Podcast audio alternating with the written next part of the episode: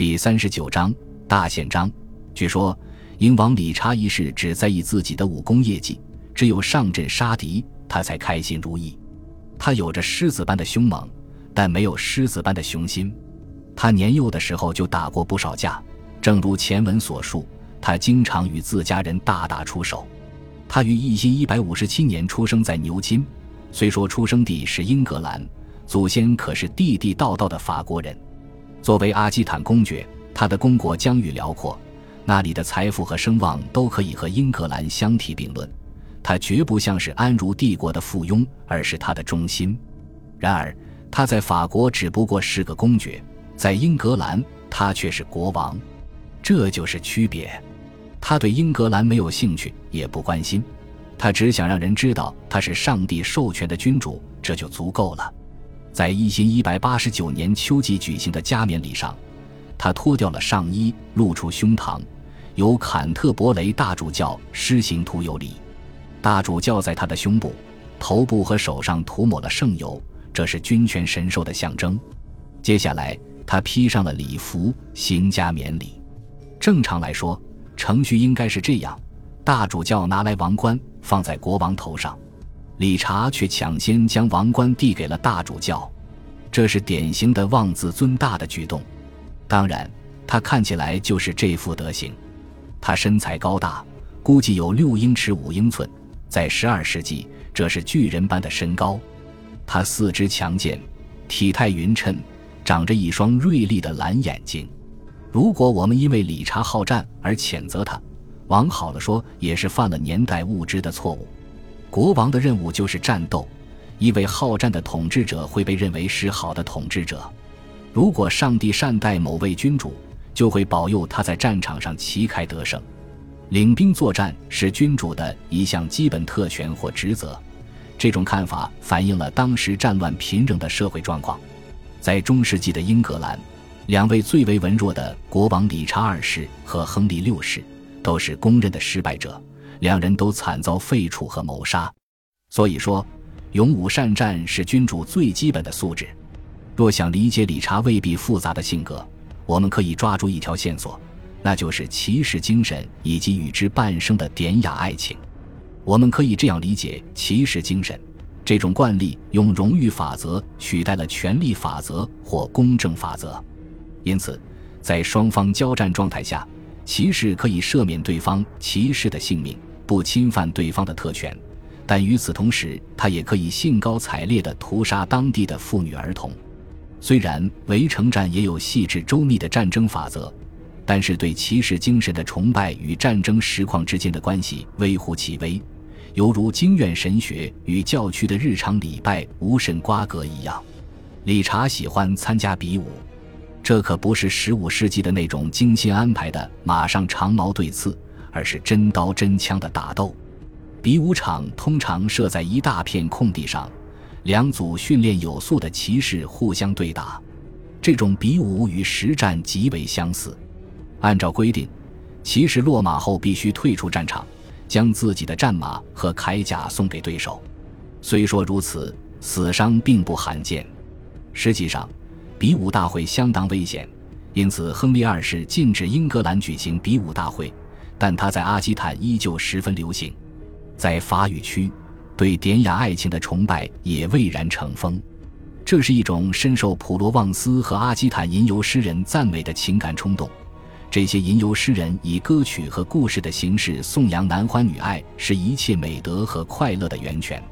骑士为情人而战，这种爱情让骑士变得更加强壮和勇猛。爱情是供人欣赏的。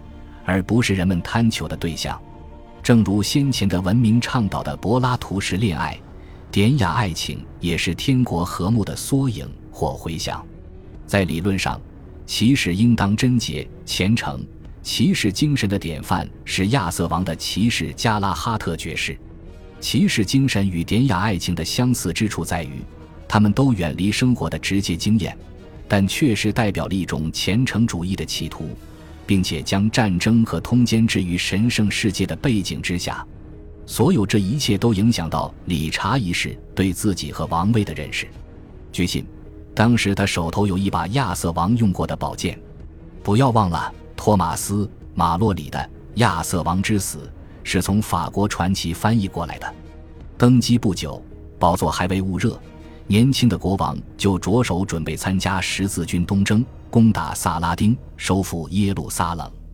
十字军圣战是骑士精神的重要组成部分，因为两者都具有明显的宗教目的。参加十字军的骑士要准备守夜、斋戒和祈祷。基督的战士既应当是朝圣者，也应当是军人。崇拜军事圣徒的风气发展起来了。圣殿骑士团和医院骑士团及骑士与僧侣的角色于一身。在理查看来，第三次十字军东征来的正是时候。在他加冕两年之前，耶路撒冷已经落入敌手。理查立刻佩戴十字。现在，他终于有机会带着十字参加战斗了。事实上，他是史上唯一参加过十字军的英格兰国王。为了实现这个目的，他需要金钱。加冕之后，他在英格兰逗留了三个月。在这么短的时间内，他试图卖掉手中拥有的一切：土地、爵位、主教职位、城堡、城镇和宫廷职位。他甚至说，如果能找到买家，他愿意卖掉整个伦敦。对于他来说，国家就是一台造钱的机器。他夺取了附近的所有财宝。强迫别人借钱给他，他增加百姓的税负，他采取的这些举措在很大程度上促成贵族造反，进而导致了大宪章的签署。大领主不单单反抗后来的约翰王的统治，他们也反对安茹王朝敲诈勒索的理念。其强势中央政府的发展，使得大领主的生存状况恶化了许多。除了让国家财政损失惨重之外，理查一世的东征并没有对英格兰的历史产生直接影响，不过理查用行动证明，在步履维艰的圣地，他是个出色的军人，也是个才能卓越的管理者。他能够带领一支舰队和一支陆军到达地中海东岸，在这一过程中，他还收获了一件珍贵的礼物，攻陷了色普路斯岛。理查曾经向岛主许诺，不会给他戴上铁镣铐。理查果然像真正的骑士那样信守诺言。为了限制这位倒霉鬼的人身自由，理查专门为他打造了一副银镣铐。更为重要的是，理查在与萨拉丁的对抗当中并没有退缩，而萨拉丁是那个时代最足智多谋、最能干的军事领导人。理查气性很大，从一件事上可以看出来，他下令将自己在阿卡城俘虏的三千名战俘砍头。他的手下虽不见得爱戴他，但绝对对他唯命是从。十二世纪的一位叙利亚贵族和军人乌萨马·伊本·穆奇德将欧洲十字军描写成一群只会英勇作战而别无其他美德的畜生，这很可能是对英格兰国王的描述。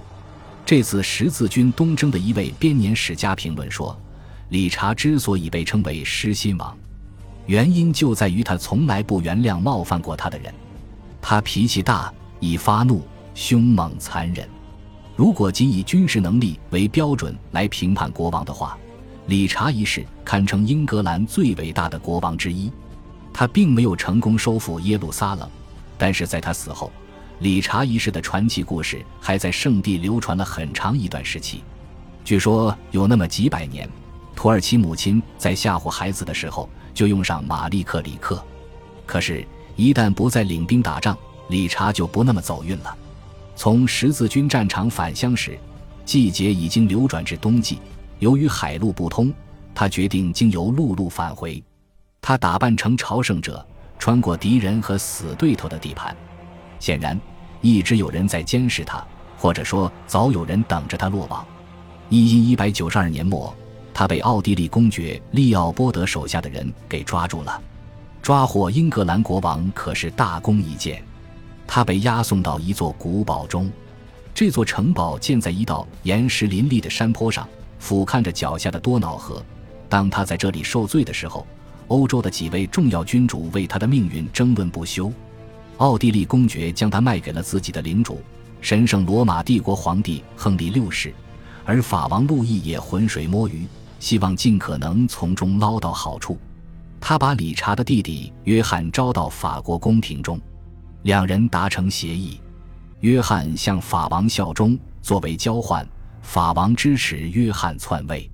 约翰返回英格兰，宣布兄长已经死亡，但没人相信他的话。约翰遭到了攻击，处于守势。理查出国之前，任命承担留守任务的教士招募了一支部队。将约翰围困在他名下两座大城堡的范围内，主教成了真正的政府当家人。接下来有消息说，神圣罗马帝国皇帝准备释放理查，开出的价码是七万马克。后来这个价码又涨到了十五万马克。理查没死，他起死回生，要求臣民为他支付大笔赎金。为了拿出这笔钱。王室向所有个人收入和动产征收百分之二十五的税赋，教堂里的黄金和金餐具都给拿走了，西多会卖羊毛的收入也被拿走了，整个国家都被剪了羊毛。法国国王和约翰送给亨利六世一大笔钱，要求他不要释放理查，但经过多次谈判，他们的建议最后遭到拒绝。不过，这并没有限制住约翰背信弃义的行为。他继续想方设法延长哥哥的囚禁时间。一九四年二月，亨利六世收到赎金后释放了理查。法王捎信给约翰：“小心，魔鬼已出笼。”魔鬼在获得自由的一个月后，与桑维奇登陆英格兰。据说当地的一位领主是约翰阵营的，名下有一座城堡。他听到这个消息后惊厥而死。这一现象表明，在这个时期。少数人掌握了国家的命运，一场家族内讧可能导致数千人丧生。感谢您的收听，喜欢别忘了订阅加关注，主页有更多精彩内容。